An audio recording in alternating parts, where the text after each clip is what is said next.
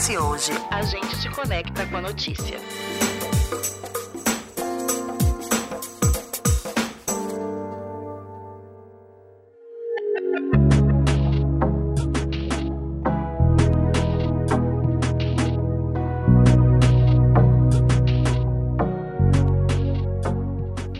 O ESG são ações de mitigação de riscos que empresas e o poder público adotam. A sigla é em inglês e representa a sustentabilidade ambiental, social e de governança corporativa. Já falamos sobre os conceitos e principalmente ações que envolvem restauração e preservação ambiental, mas também com emprego e renda. Quem não ouviu, convido a voltar e ouvir lá o nosso primeiro episódio, que é onde a gente conversou com o Felipe Rigoni. Ele falou bastante coisa sobre ESG e, claro, as políticas estaduais com relação a esse assunto aqui no Espírito Santo. Hoje a gente vai trazer um olhar um pouquinho diferente sobre essas ações de mitigação de riscos, com um olhar mais voltado para a parte social e o papel das empresas nesse processo de melhoria de qualidade de vida das pessoas e, principalmente, a retirada das pessoas da linha da pobreza. Nessa série, eu e Eduardo Couto não estou sozinho, eu estou do lado da Alicia Mesquita da Impact Hub. Seja muito bem-vinda. Obrigada, Eduardo. Prazer estar aqui com você de novo.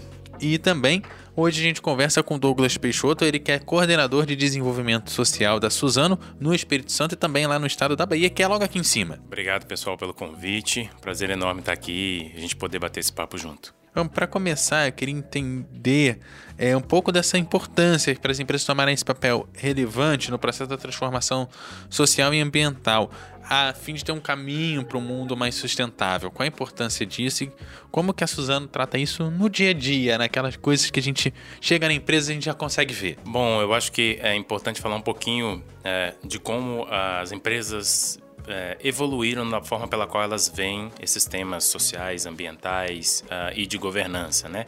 A gente vem de um histórico olhando muito no primeiro momento para filantropia, para atendimento de coisas pontuais, depois um atendimento mais voltando para condicionantes, para aquilo que era obrigatório.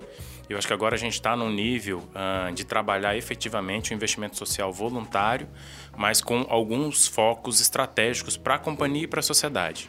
Acho que o primeiro grande foco estratégico é toda empresa, e no caso da Suzano, uma empresa que tem o nível de complexidade que tem em suas operações florestais, industriais, portuárias, ela precisa de uma coisa que é chamada licença social para operar.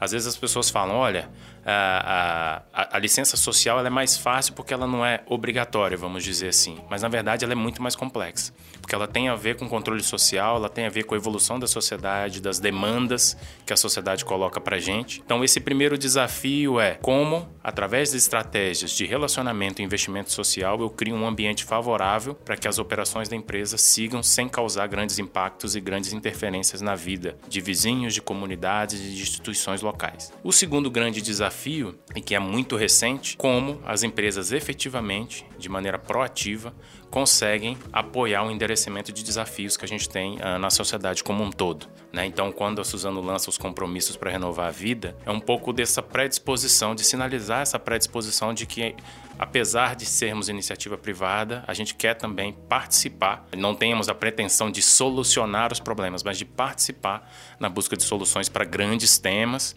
É, alguns estão mais vinculados ao nosso dia a dia em desenvolvimento social, como o desafio de redução da pobreza nos territórios onde a Suzano atua, de melhoria da educação pública dos municípios onde a Suzano atua, de conexão dos corredores da biodiversidade, onde a gente vai ter uma linha específica para participação direta de comunidades nesse processo. E outros compromissos a gente tem uma participação mais indireta, mas que tem a ver muito com ecoeficiência e com outros desafios uh, dentro das nossas operações e do nosso dia a dia. Você trouxe aí alguns dos pontos que têm a ver com metas que a Suzano, metas ousadas, eu posso dizer assim, que a Suzano assumiu recentemente para apoiar nesse processo de transformação social e ambiental. Né?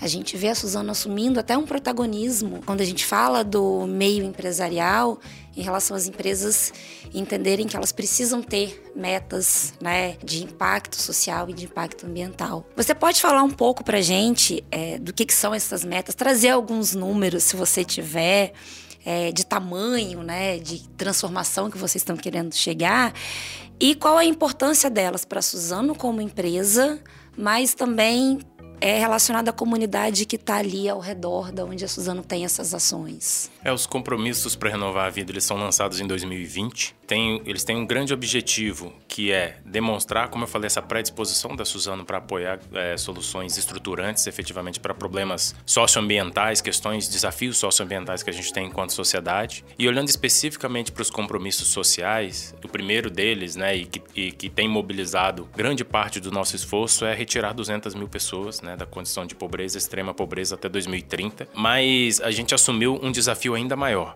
porque a gente poderia assumir esse desafio e, por exemplo, é, é, participar de uma coalizão nacional e esse processo fosse feito sem uma participação direta da Suzana. Mas a Suzana adicionou um atributo a isso porque no entendimento dela, não existe operação rica com comunidade pobre, com comunidade carente, né? Então, uh, o que a gente se estabeleceu, adicionou de atributo é: eu quero tirar 200 mil pessoas dessa condição, mas que essas pessoas estejam na minha região de atuação. Que eu consiga efetivamente participar de maneira positiva na vida dessas pessoas, nos estados onde a gente atua, nos municípios onde a gente atua e nas comunidades onde a gente atua. Então, a gente assumiu esse compromisso começou esse trabalho em 2020, como eu falei. A gente fechou uh, dezembro do ano passado com 29 mil pessoas. É, eu acho que é importante dizer que a gente tem todo um cuidado no levantamento dessas informações, são dados pessoais das pessoas, uma preocupação muito grande com o LGPD e, são, e, e é um monitoramento que ele é feito por projeto e é auditado, né, com auditorias uh, bastante extensas todos os anos, né? E a gente começou esse trabalho no, em vários estados. Aqui no Espírito Santo,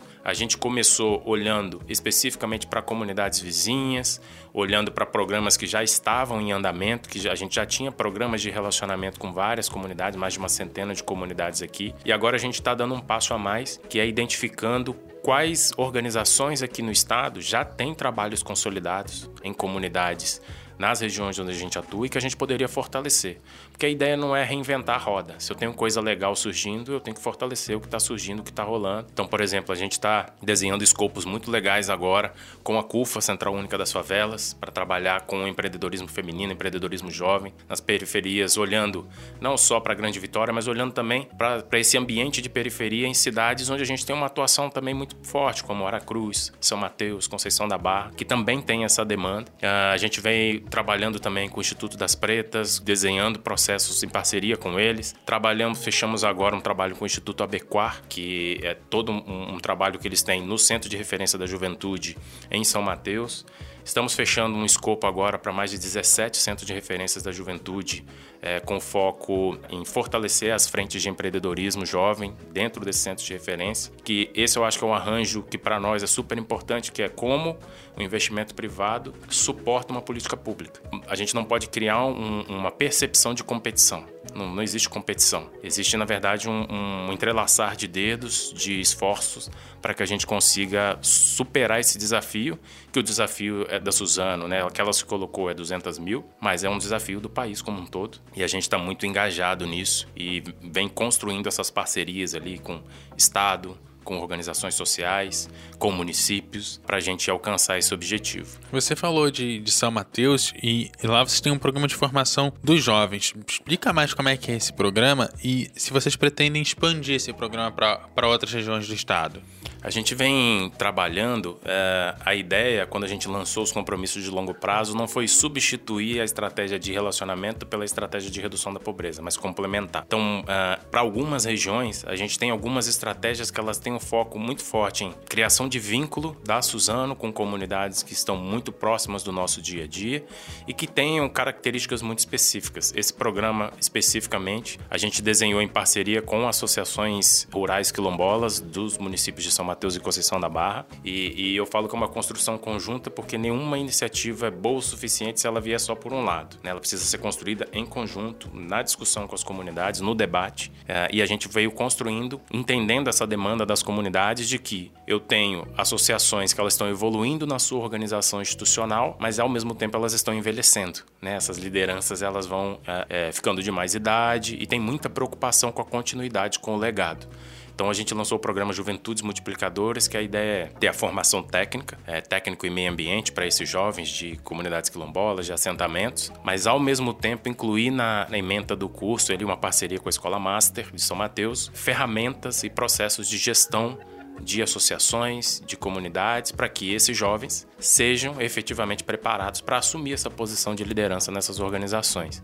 Né? Que o trabalho ali de organização social, de fortalecimento institucional não se perca. Então a gente formou agora 62 jovens, eles vão formar agora em novembro. A ideia é, após formatura, a gente desenhar um escopo de acompanhamento desse jovem nas associações e, quem sabe, nos próximos anos abrir novas turmas aí, entendendo, fazendo uma avaliação aprofundada ali de qualidade do trabalho.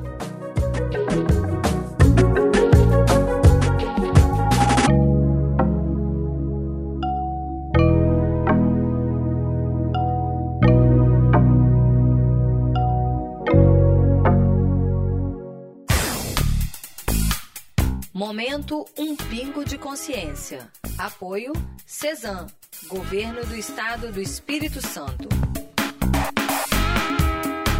Energia elétrica é o maior custo operacional das companhias de saneamento e na CESAM o compromisso é com a preservação do meio ambiente. Neste sentido, além da modernização dos sistemas, uma das iniciativas é a contratação livre, sem depender exclusivamente de fornecimento de distribuidores locais. Uma economia de 120 milhões revertidos em obras e ações para a sociedade. Outra importante iniciativa da CESAM para a eficiência e uso de energia limpa é a locação de uma usina para geração de energia solar. Serão investidos 67,4 milhões na contratação de uma usina com capacidade para produção de 11 mil megawatts por ano. A licitação está em fase final e as obras serão iniciadas ainda em 2023. Momento Um Pingo de Consciência. Apoio CESAM, Governo do Estado do Espírito Santo.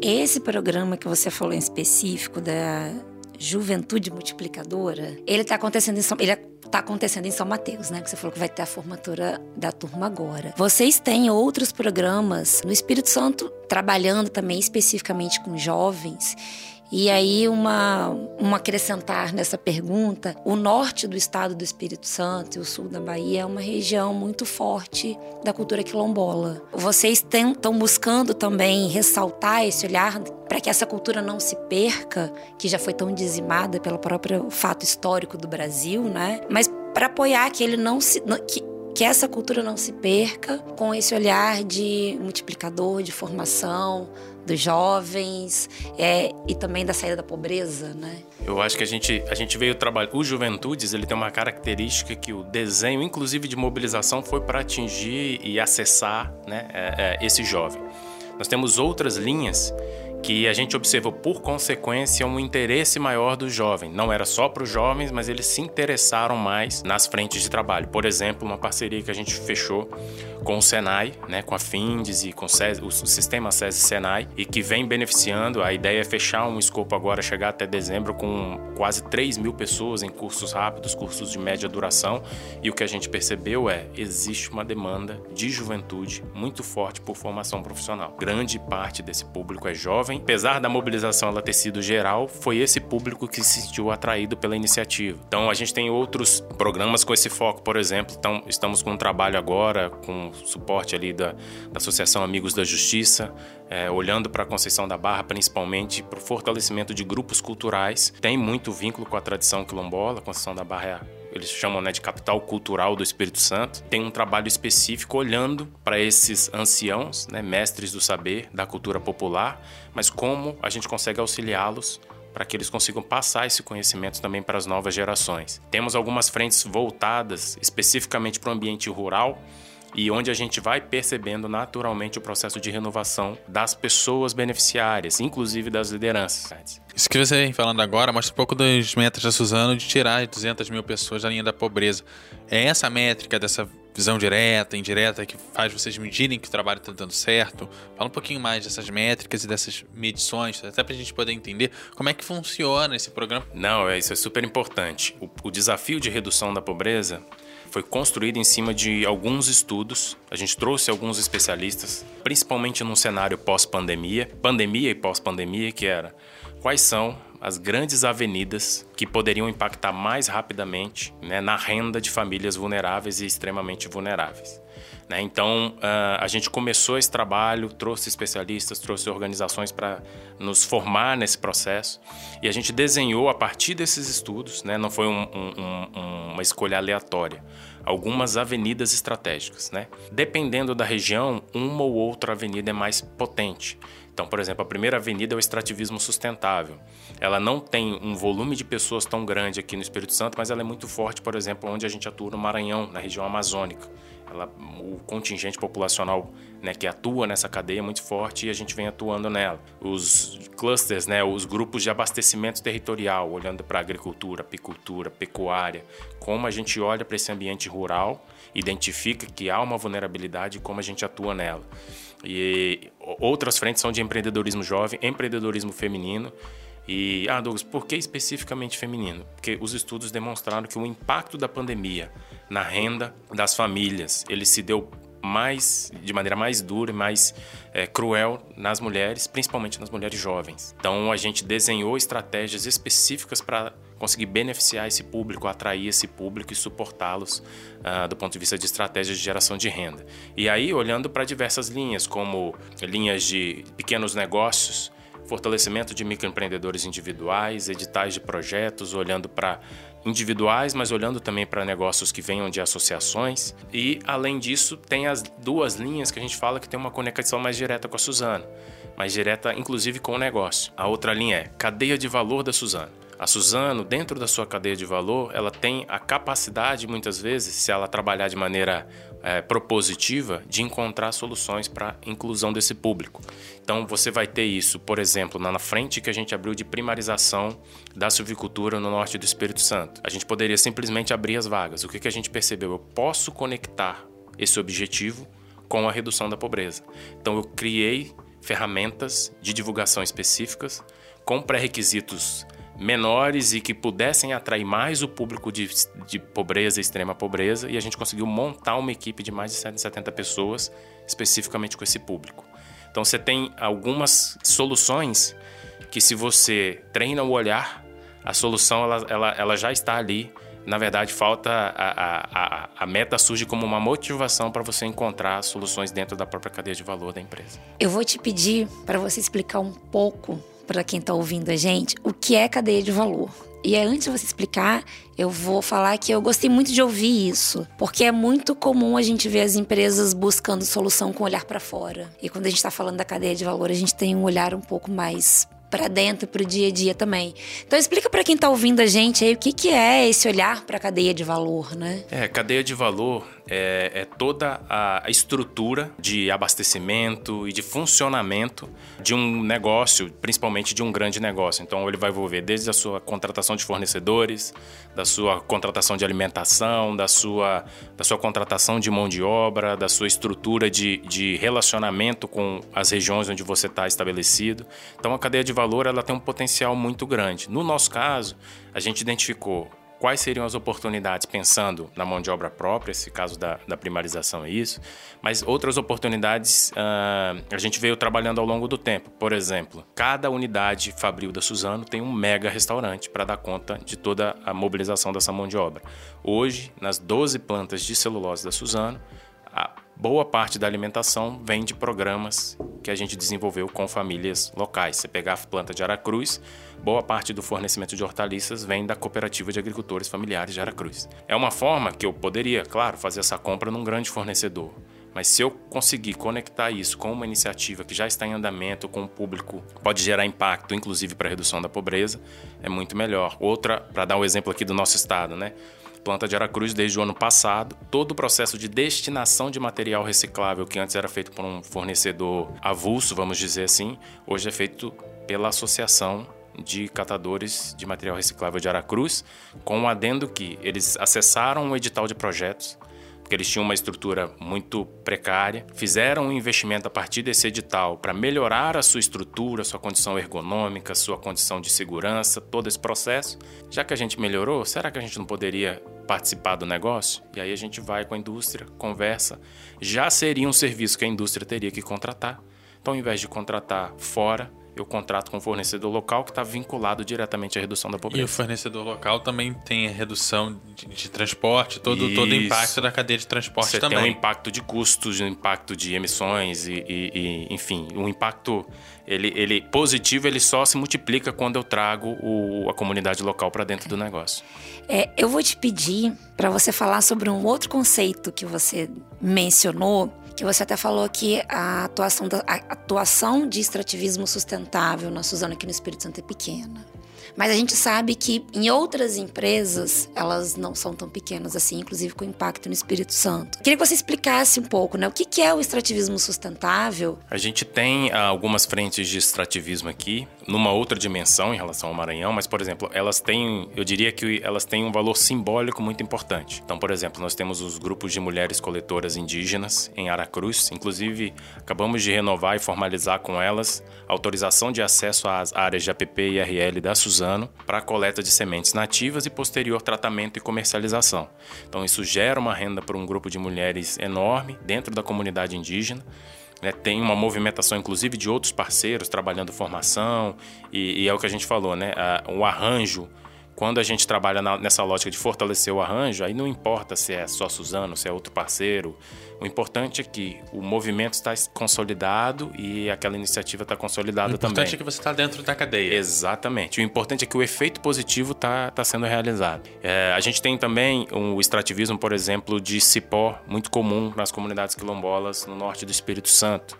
Né? Então a gente tem alguns locais onde a gente identificou que há essa coleta e a gente fez o treinamento com todas as nossas equipes de monitoramento, vigilância, para mostrar quais eram as pessoas que coletavam, como elas coletavam, como isso se dava, para a gente permitir com que essas comunidades não tenham sua geração de renda afetada, função muitas vezes da, pode acontecer da falta de conhecimento de quem está na região. Então você mapeia e essa coleta se dá em áreas da Suzano, você mapeia os locais mais sensíveis e a gente, dependendo do nível de dependência da comunidade daquele ativo e de importância dele para a cultura e para a renda da comunidade, toda aquela área que a gente identifica essa coleta, a gente classifica como área de alto valor de conservação. E para essas áreas a gente tem todo um tratamento diferenciado de monitoramento desse atributo, é, inclusive na contratação e na discussão conjunta com as comunidades, elaboração de planos de manejo conjunto. Não é um plano de manejo da Suzano, é um plano de manejo da Suzano com a comunidade para que ela consiga é, para sempre ali usufruir daquele atributo e daquela área. Você trouxe alguns pontos que eu achei muito importante, né? Um, ressaltar a cultura local, porque a gente vê muita gente pensando soluções que vêm de fora. Ah, vamos transformar aquela comunidade e esquece de olhar para a cultura local. Então, isso eu achei muito importante trazer, ressaltar isso dentro do programa que vocês desenvolvem, né? E o outro é que eles possam se desenvolver a partir daí. Que eu, eu entendo que é uma mudança muito grande do paradigma que a gente tinha antes, quando falava da filantropia, quando falava da responsabilidade social, que era uma forma que a empresa não sa ela não saía daquela área de atuação, né? Em relação à sociedade, a mudança, a transformação da sociedade para um novo olhar agora, onde você ajuda a sociedade, aquela comunidade a se desenvolver e que ela possa seguir sozinha. Junto disso, eu quero te fazer uma pergunta. É, a gente não vê tanta divulgação que a Suzano faz dessas ações. Mas eu imagino que já tenha mudado a percepção da Suzano, tanto nas comunidades que ela está trabalhando efetivamente, mas também em relação aos próprios colaboradores da Suzano, em relação a há essas ações, né? E a geração de bem-estar, melhoria de qualidade de vida. Como que, como que vocês veem esse, esse movimento e principalmente por fato de vocês não comunicarem tanto, como que é a percepção de vocês em relação a como a comunidade vê vocês? Eu acho que quando a gente olha para as regiões onde a gente atua, a gente tem diferentes níveis de percepção e isso depende muito do nível de interação que muitas vezes aquela comunidade tem com, com as nossas atividades. Tem regiões como no Espírito Santo, que eu opero, né, que a companhia opera há mais de 50 anos, tem regiões no Mato Grosso do Sul que a gente está chegando agora. Sem dúvida, Dentro desse processo, eu tenho, eu, isso vai se construir diferentes percepções. E o meu desafio é entender a percepção daquele público. Pode ser que onde eu opero há muito tempo, eu tenha algumas dores, alguns ressentimentos, e eu não posso ignorar aquilo. Eu tenho que construir a solução a partir daquele sentimento que aquele público ou aquela região tem. Então a gente vem trabalhando de maneira muito customizada, fazer muitas vezes implantar o mesmo processo de investimento social no Espírito Santo não é igual implantar no extremo sul da Bahia, ainda que eu esteja a 200 quilômetros de distância distância. Implantar o um investimento social numa comunidade tradicional é completamente diferente do que implantar numa comunidade local. Então, a gente se atenta muito a, a essa, esse entendimento dos territórios. Primeiro, para a gente não tropeçar, ter muito aprendizado e muita gestão do conhecimento que a gente precisa ter de erros do passado para não cometer de novo. Se a gente presta atenção em como aquele ambiente, aquele território se desenvolve, possibilidade de eu encontrar boas soluções é muito maior. Então, a receita pronta, você fala, ah, eu implantei um programa de apicultura no Maranhão, ótimo, excelente, vou pegar de lá e vou encaixar aqui. Não vai, né? Eu tenho, a gente tem frentes de apicultura em todos os estados. Cada estado tem um arranjo social e institucional diferente. Entender, saber ler essas diferenças e identificar as oportunidades dessas diferenças é um pouquinho do trabalho que a gente tenta desenvolver para não vender a ilusão de que eu tenho um bom modelo, eu saio replicando, porque do ponto de vista social, é, a gente está num momento em que a informação ela circula muito rápido, mas muitas vezes sem grande profundidade. Então, verdades de ontem, amanhã já não serão verdades mais. E a gente precisa saber navegar nesse, nesse cenário e é, tem muito da expertise do nosso time em fazer essa leitura e de alguns especialistas que a gente traz para trabalhar com a gente também. E esse desenvolvimento regional, como é que ele impacta nas metas? Isso atrapalha cumprir as metas? Porque para você fazer um estudo regional de como é que impacta, é muito mais complicado do que você pegar um modelo pronto, botar ali e dizer, ó, oh, fiz. Né? Então, isso atrapalha chegar na meta, isso leva mais tempo, apesar de de repente você conseguir melhores frutos dessas metas? Temos alguns desafios uh, uh, quando a gente fala de públicos muito específicos. E, e, eu coloco como desafio e não como problema. Por exemplo, se eu estou falando de iniciativas que envolvam, por exemplo, comunidades indígenas, eu tenho um trabalho prévio com essas comunidades com o, entendimento culturalmente apropriado para que a gente consiga trazer uma iniciativa e com as instituições de suporte, FUNAI e outras organizações de suporte. Diferente de uma comunidade local, que muitas vezes eu posso abordar diretamente aquela associação de moradores, discutir junto com eles e já sair com uma solução pronta. Então, nesse sentido, grupos específicos, a gente tem o maior cuidado para que uma boa solução não vire um grande problema. É, esse é, é, é, eu acho que é um primeiro ponto. O segundo ponto que eu acho que é mais que, que a gente conseguiu, acredito que a partir do ano passado, tracionar mais na evolução dos números da meta, num primeiro momento eu estava trabalhando com programas em andamento e como eu conseguiria, conseguiria ampliá-los para beneficiar mais gente. No segundo momento a gente percebe que eu tenho coisas rolando. Então, é, como eu reduzo essa resistência? Eu já identifico coisas que já estão postas, instituições que já são respeitadas e eu fortaleço aquele trabalho naquele território. E aí eu já ganho bastante tempo. Porque eu não estou levando para o território alguém desconhecido. É alguém que já tem legitimidade lá. disputando com algo que já existe Isso, no território. Exato, criando concorrência desnecessária.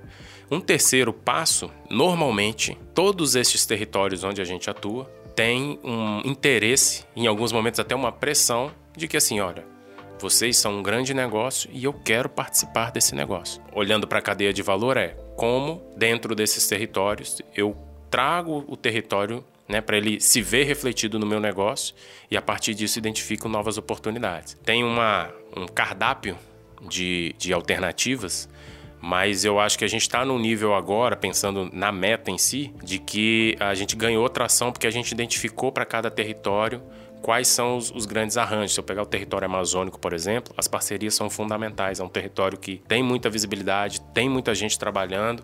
As grandes parcerias, elas, elas vão dar tração para a redução da pobreza naquele território.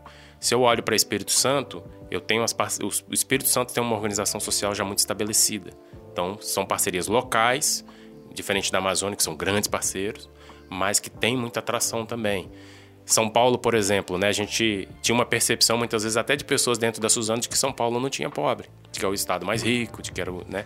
E a gente foi trazendo de que não, tem muita vulnerabilidade em São Paulo, próximas das nossas operações, e a gente veio identificando em, nos arranjos, principalmente com o poder público, uma grande tração para impactar na redução da pobreza. Então, são diferentes arranjos, mas de acordo com a leitura do território. Eu acho que a gente tem um, um desafio que ele não é um desafio da Suzano em si, mas eu acho que é um, um, desafio natural que tem a ver com a evolução institucional mesmo das organizações sociais, principalmente a Suzano, né? As pessoas às vezes olham para a Suzano muito em função da indústria, né? Mas a gente tem uma base florestal muito extensa e o nosso ambiente de convivência ele é majoritariamente rural. Muitas vezes você quer construir às vezes uma proposta maior, mais robusta num determinado município ou numa determinada associação e você não tem uma maturidade institucional estabelecida ainda naquele território. Isso é um, um cenário que já foi muito forte aqui. Como eu falei, né, hoje, se a gente olhar para o que a gente identificou 10 anos atrás e o que a gente identifica hoje de organização social, dessas associações, como elas estão organizadas, como elas conhecem, como elas se adequaram ao novo marco legal, tudo isso a gente colocou muita gente em campo, porque a gente sabia que isso era pré-requisito para o que vinha depois. Se a gente não tivesse feito esse trabalho de base, provavelmente a gente estaria muito longe dos números que a gente alcançou de impacto em redução da pobreza, em qualidade de educação, porque precisou ser feito um trabalho de base. Mas em regiões onde a gente está chegando recentemente, a gente percebe que essa é uma grande vulnerabilidade, né? Às vezes você tem uma disponibilidade de recurso, você tem uma disponibilidade de estrutura para suportar, mas aquela organização social não tem capacidade de fazer aquela gestão. E o grande desafio é que nessa relação você precisa construir uma, uma relação transparente o suficiente para mostrar para sua organização que hoje ela não está preparada, mas que um dia ela pode estar tá, e que a gente pode ajudar nisso. Nem sempre é uma conversa simples. Tem muitos grupos que têm muita dificuldade de entender isso. O que a gente percebe é que, como a gente conseguiu construir isso com vários diferentes públicos, trabalha um, conceito né, que a gente veio trabalhando uns anos atrás, mas que ainda é muito forte, que é a formação de formadores. Às vezes eu tenho um técnico falando com a associação sobre alguma coisa, ele vai ter um efeito X. Se eu pegar uma outra associação que eu ajudei e levar para conversar com essa associação, o efeito é 3x. Uma pessoa, muitas vezes com o mesmo grau de instrução, com a mesma vivência, com a mesma dinâmica ali do dia a dia, mostrando que é possível e como, qual foi o caminho que ele, que ele trilhou. Momento Um Pingo de Consciência. Apoio CESAM, Governo do Estado do Espírito Santo. Energia elétrica é o maior custo operacional das companhias de saneamento e na CESAM o compromisso é com a preservação do meio ambiente. Neste sentido, além da modernização dos sistemas, uma das iniciativas é a contratação livre, sem depender exclusivamente de fornecimento de distribuidores locais. Uma economia de 120 milhões revertidos em obras e ações para a sociedade. Outra importante iniciativa da CESAM para a eficiência e uso de energia limpa é a locação de uma usina para geração de energia solar. Serão investidos 67,4 milhões na contratação de uma usina com capacidade para a produção de 11 mil megawatts por ano.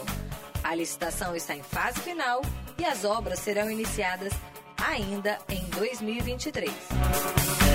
Momento Um Pingo de Consciência.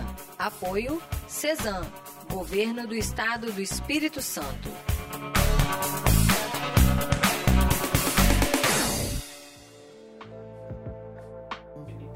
É isso. Douglas, obrigado pela sua participação aqui. Se tiver mais alguma coisa para complementar, fique à vontade.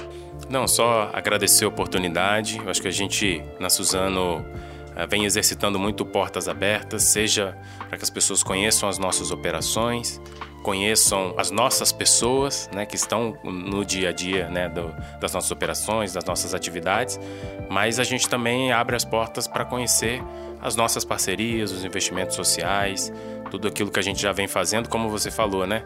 É sempre um desafio conectar essa, fazer com que as pessoas conheçam e divulguem, mas a gente está num esforço muito grande aí de estar cada vez mais conectado com todos os veículos de comunicação e com as organizações sociais do Estado para dar conhecimento a todo mundo desse trabalho. Obrigado por ter aceitado o nosso convite e estar aqui falando com a gente hoje. O ES Ouve tem edição e apresentação de Eduardo Couto, curadoria de Alicia Mesquita e jornalismo lá da Lídia Lourenço, que volta no episódio que vem. A direção de jornalismo é da Daniele Coutinho. Gente, aquele abraço e até a próxima.